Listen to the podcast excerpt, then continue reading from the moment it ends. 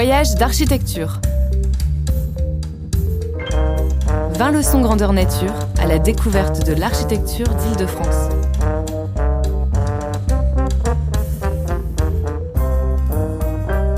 Une émission des CAE d'Île-de-France, d'après les leçons itinérantes organisées lors des Journées nationales de l'architecture 2017. Avec le soutien de la Direction régionale des affaires culturelles d'Île-de-France.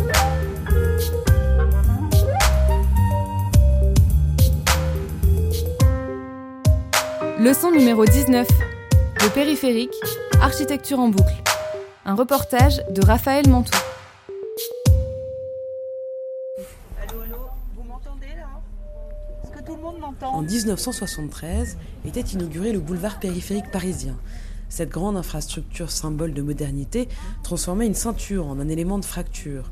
Véritable vitrine d'architecture contemporaine, le périphérique est aujourd'hui repensé pour créer des liens à l'échelle de la métropole. Un voyage en car commenté par Anne-Marie Monnier et Lisa Dutilleux. Bonjour à tous. Euh, merci euh, de vous être inscrits euh, quand même assez nombreux à cette visite sur le périphérique. Donc nous allons faire la visite à deux voies. Je suis Anne-Marie Monnier du CAUE du Val-de-Marne et Lisa Dutilleux qui est architecte sera la deuxième voie. C'est la jeune femme que vous voyez devant qui en train d'organiser le, parcours avec le chauffeur. Donc sur le déroulement euh, de la visite, euh, donc on va euh, donc aller là à la porte d'Orléans et on va faire un arrêt d'environ une demi-heure, trois quarts d'heure pour voir une opération particulière à la porte d'Aubervilliers qui groupe côté Paris la ZAC Claude Bernard et la transformation de l'entrepôt McDonald's. Donc on est dans le 19e arrondissement. Et de l'autre côté, on va passer sur le périphérique et on ira voir côté Aubervilliers, euh, voilà, les, bâtiments euh, d'ICAD et le, paysage euh, côté Aubervilliers. Donc ensuite, on reprendra le, car et on continuera donc le périphérique, donc le périphérique extérieur, pour revenir à la porte d'Orléans. Donc euh, les principaux euh, thèmes qu'on va développer, euh, c'est bien sûr le thème du paysage qui est à la fois exceptionnel et à la fois banal, qui est en perpétuelle évolution parce que c'est une photographie de la région parisienne à l'instant T, aussi bien côté Paris que côté banlieue. C'est aussi évidemment et avant tout une autoroute urbaine, hein, une infrastructure de transport avec toutes les, les contraintes, les nuisances que ça génère. Et euh, ce qui est intéressant de voir, c'est que malgré ça, euh, c'est le lieu aujourd'hui, et notamment côté Paris, où euh, il y a énormément en fait de projets d'aménagement d'ampleur. Donc comment concilier finalement cette, ce statut hein, d'autoroute urbaine entre guillemets et ben, la nécessité de créer euh, des mètres carrés de bureaux et de logements. Donc ça c'est vraiment un vrai défi euh, pour aussi bien Paris que la, proche couronne, les communes limitrophes. Euh, donc parce que le périph est un, vraiment un moteur de développement urbain très très important et parce que surtout sur le plan foncier et notamment côté Paris, c'est là qu'il reste de grandes emprises qui sont en général des emprises industrielles, des friches. Et du coup, il y a un potentiel vraiment important le long du périphérique. Il fait 35 km, une boucle de 35 km, euh, qui traverse donc euh, différentes communes, 22 communes, euh, des trois départements de l'approche couronne, les Hauts-de-Seine, la Seine-Saint-Denis, le Val-de-Marne. La construction du périphérique, elle va donc se dérouler en 20 ans, de, de 1953 à 1973. Et les premiers tronçons qui vont être euh, créés, ce sont justement, on, commence bien, puisque euh, ils vont être en fait entre la porte de Vanves et la porte d'Italie, donc dans le sud. Et euh, la construction est, assez lente et évidemment tributaire de la construction de l'époque. Donc là, on va longer sur la gauche, donc côté Paris, la cité universitaire pendant assez longtemps, puisque en fait, la cité universitaire est venue s'installer justement sur la ceinture verte. L'industriel Émile Deutsch de la Meurthe a acquis les terrains et a fait construire sur un plan très intéressant, 30 pavillons avec des architectures très différentes correspondant à 30 nationalités.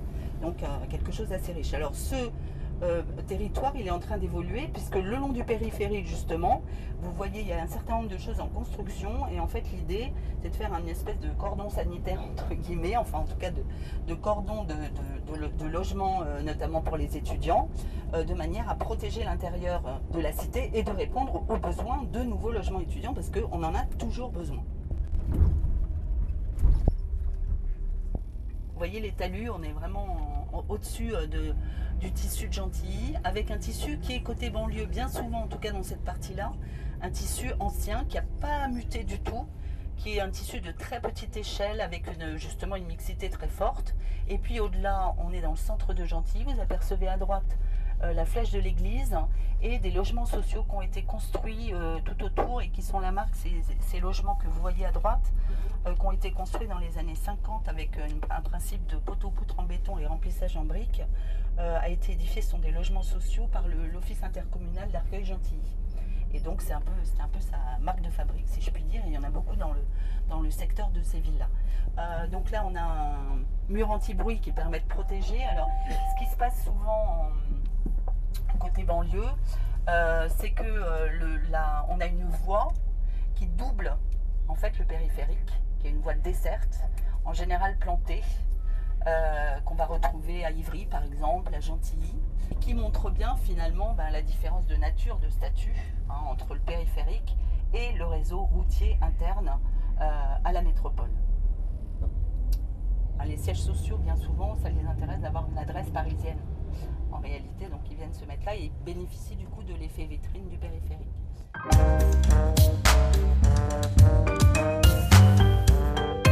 Donc là on arrive à la porte d'Ivry. Et ce que vous voyez là, c'est l'aménagement de la ZAC Bédier côté Paris. À Paris, il y a ce qu'on appelle des grands projets de renouvellement urbain. C'est-à-dire que l'idée, finalement, c'est euh, de contribuer à, redensifier, à protéger aussi euh, les, les cœurs d'îlots et les logements. Et donc ce sont des bureaux là qui, sont, qui ont été édifiés. Euh, celui-ci est assez intéressant. Il est avec une façade bois, hein, une construction en béton, mais avec une, façade qui est entièrement en bois. Et pour des bureaux, c'est assez, euh, à, plusieurs étages, c'est assez euh, intéressant à soulever. On descend et là, je ne sais pas si vous voyez de votre... Donc ça, c'est assez intéressant parce que là, on a un paysage très ouvert. Donc le faisceau de la gare d'Austerlitz. À gauche, vous avez la Paris rive gauche, donc l'opération 13e. Alors il faut imaginer que vous allez, donc l'avenue de France, euh, donc c'est la couverture hein, de, la, voie ferrée. Donc vous voyez là euh, les derniers bâtiments. Et alors vous allez remarquer une chose, c'est qu'on a le plafond de 37 mètres parisien. Quand vous voyez les bâtiments blancs et gris au fond, ils sont euh, tous limités en hauteur. Et il y a eu un moment, au début des années 2000, où Delanoë a fait éclater le plafond pour pouvoir permettre de faire des tours et de la densité L'idée étant de voilà, pouvoir monter hein, aux portes de Paris. Donc on a ces bâtiments qui sont beaucoup plus hauts, comme vous le voyez devant nous.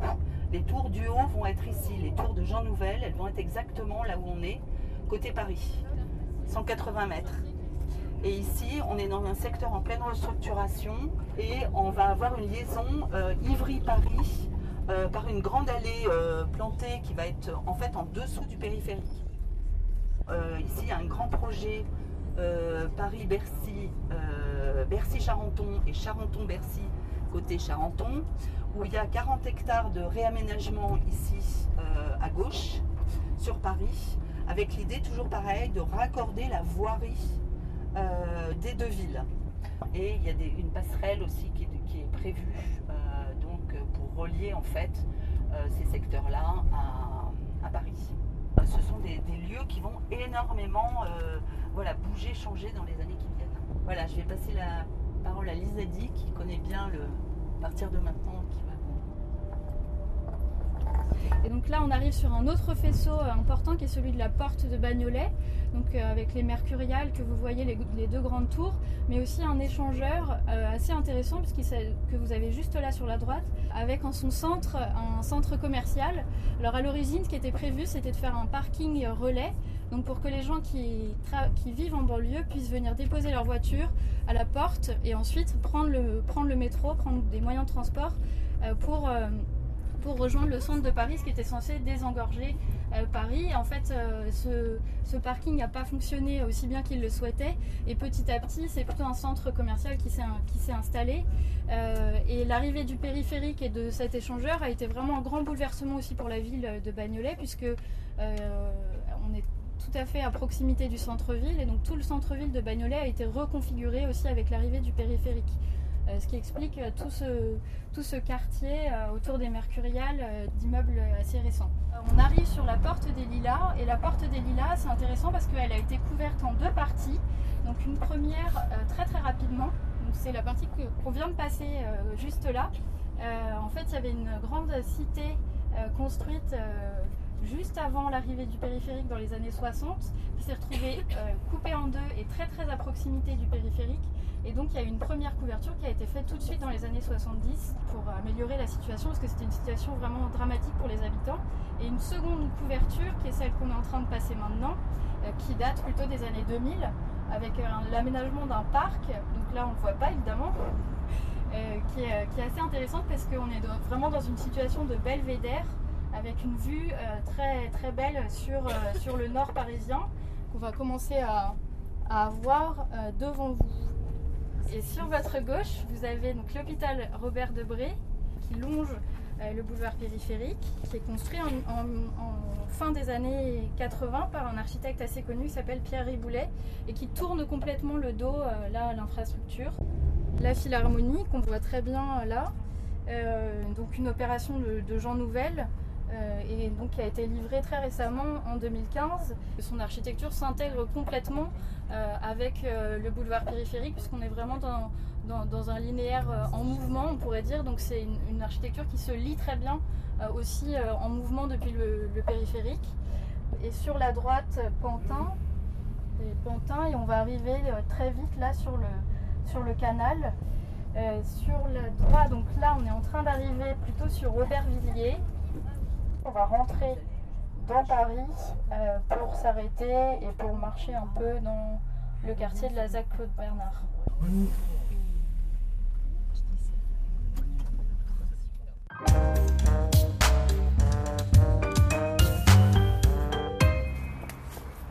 Alors, l'entrepôt McDonald's, l'idée euh, de, euh, de, la ville de Paris, ça a été en fait de, de récupérer cette grande méga structure de l'incorporer en fait au projet. Donc il y a quand même 165 000 mètres carrés, donc c'est quelque chose d'absolument, euh, énorme. Cette façade que vous voyez là sur le, qui est cette grande euh, structure en, béton que vous avez le long des maréchaux et qui euh, a effectivement une présence très très forte sur le boulevard. L'idée, ça a été en fait de récupérer, alors aussi pour des questions euh, financières et euh, de développement durable, de manière à ne pas entamer une démolition complète de cet ouvrage-là, mais au contraire pour des questions à la fois patrimoniales et aussi euh, de, vertu quand même écologique, de pouvoir euh, récupérer cette structure-là qui avait quand même un, potentiel finalement. Et la preuve, c'est qu'au bout du compte, on a quelque chose qui est quand même tout à fait exceptionnel dans le, paysage euh, parisien. Le tramway, évidemment, n'existait pas. Il a été fait aussi euh, à ce moment-là, hein, le passage du tramway, ainsi que cette faille qui rejoint. Alors, le tramway, en fait, passe ici, on va le voir passer d'ailleurs, et rejoint, passe derrière l'entrepôt et rejoint, en fait, la gare Rosa Parks qui est ici, qui n'existait pas non plus à l'époque, et enfin en tout cas pas l'entrée de, ce côté-ci, qui a été donc euh, relié. Tous ces éléments de transport sont très importants, parce qu'en réalité, on va le voir après, euh, on passe ici, les gens peuvent venir à la fois du secteur parisien, mais aussi de l'autre côté du périphérique d'Aubervilliers, puisqu'il y a la passerelle qu'on va prendre tout à l'heure, qui fait qu'il y a un cheminement en fait d'Aubervilliers comme ça transversal qui arrive jusqu'à la gare aux Parks. Donc il y a quand même une grande, grande, grande partie de logement. Tout ce que vous voyez en jaune, en partie haute. Ici, des bureaux.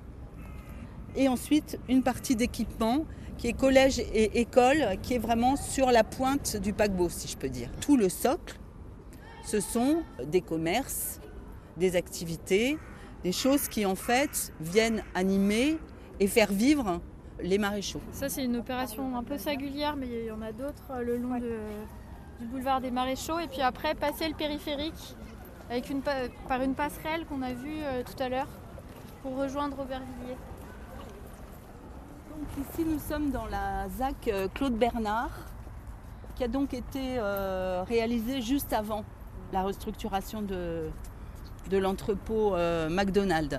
Donc ce qui est très intéressant dans cette ZAC, euh, c'est que c'est euh, un exemple de, mixité euh, assez intelligent qui a été mené en fait, alors avec la ville de Paris bien sûr, et l'agence François Leclerc, qui a donc proposé le plan masse qui est le, suivant. Donc vous avez donc le boulevard McDonald qui est ici, le périphérique qui est là, et donc la ZAC qui est ici, avec le cinéma en violet et puis ici un équipement qui est une crèche, donc avec les deux équipements en fait qui mm, sont à la proue et à la poupe de la, ZAC.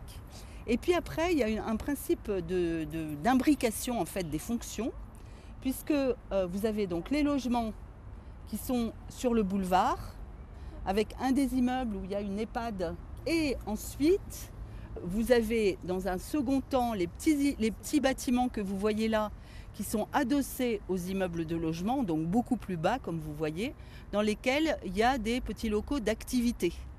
Donc en fait, il y a une espèce et c'est assez intelligent parce que c'est un système qui est finalement assez simple et qui fonctionne apparemment assez bien, où on a finalement dans des mêmes îlots du logement, de l'activité, du bureau dans un même îlot en fait, avec une structure simple et qui a l'air de fonctionner assez bien.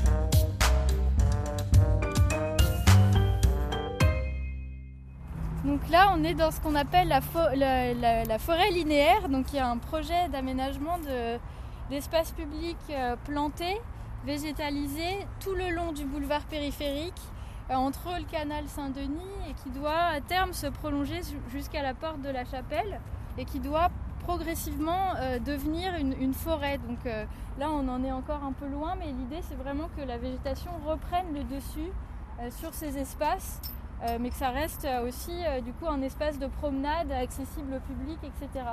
Donc c'est un projet qui est porté par euh, la même équipe d'architectes urbanistes que ceux qui ont réalisé la, ZAC et qui a développé donc toute une étude sur le temps long pour faire revenir des espaces végétaux le long du, boulevard. Donc où c'est assumé que sur ces secteurs-là, la ville alentour va chercher à se couper du boulevard, alors a d'autres, euh, avec des aménagements paysagers, piétons, des passages, etc. Euh, on est plus dans une recherche de gérer cette proximité et de la rendre euh, vivable, acceptable. Et puis on a aussi donc cette passerelle qui permet de rejoindre donc le quartier de cette ZAC et aussi, comme vous disiez Anne-Marie tout à l'heure, avec la gare Rosa Parks, avec tout le secteur du millénaire, donc qui est à Aubervilliers, autour d'une darse euh, du canal de Saint-Denis, et qui est aménagé en zone commerciale et euh, zone de bureaux. Et c'est un secteur qui s'est développé en parallèle de Paris, mais de manière totalement les deux, de manière totalement autonome. Donc c'est vraiment là aussi en train de se, transformer, mais avec un peu un décalage euh, avec ce qui s'est passé à Paris. Peut-être on, on s'entendra plus quand on sera au-dessus, mais.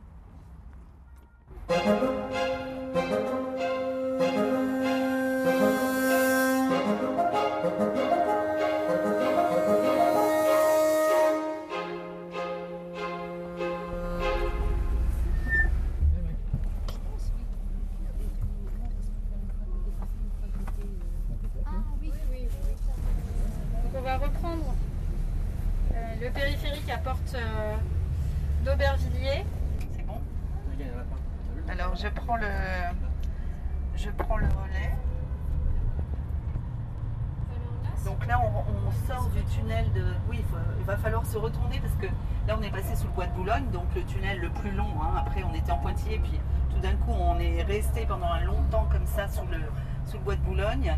Et là, je vous invite à vous retourner parce que c'est le Parc des Princes qui est le, bah, le grand euh, équipement euh, sportif, euh, le seul qui, élément construit en tout cas, qui est en pont au-dessus au du périphérique.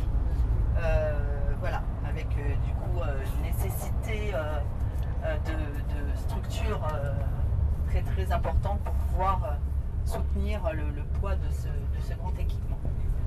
On arrive dans un secteur où on va retrouver des grands grands bâtiments, notamment équipements publics, puisqu'à gauche on a le ministère de la Défense de Nicolas Michelin, qui a été réalisé euh, très très euh, récemment, euh, organisé autour d'une cour intérieure et qui, vous le voyez, a une façade assez austère sur le périph, qui s'en protège bien évidemment, et qui marque comme ça la linéarité en fait de l'infrastructure. La, à droite, on va retrouver euh, le bâtiment de, TDF qui est assez intéressant aussi parce que euh, il est plus ancien celui-là, il doit dater du début des années 2000 sur votre droite.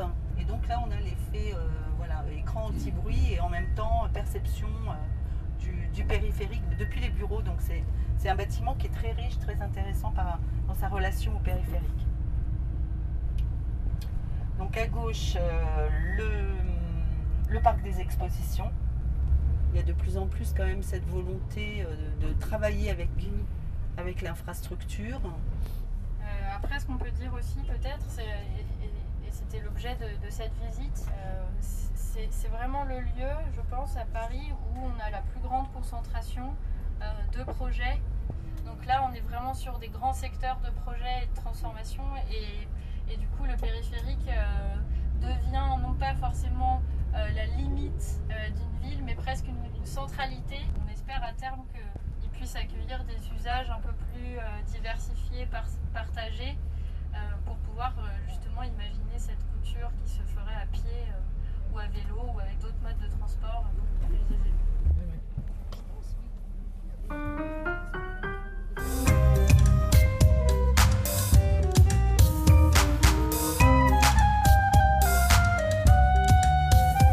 Voyage d'architecture. Une émission des conseils d'architecture, d'urbanisme et de l'environnement d'Île-de-France. Enregistrée le 15 octobre 2017 à l'occasion des Journées nationales de l'architecture. Avec le soutien de la Direction régionale des affaires culturelles d'Île-de-France.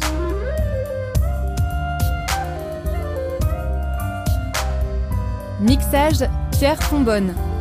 Musique composée par Gatane une série de reportages produite par David Habitant. À retrouver en podcast sur le magazine web thema.archi et sur le www.caue-idf.fr.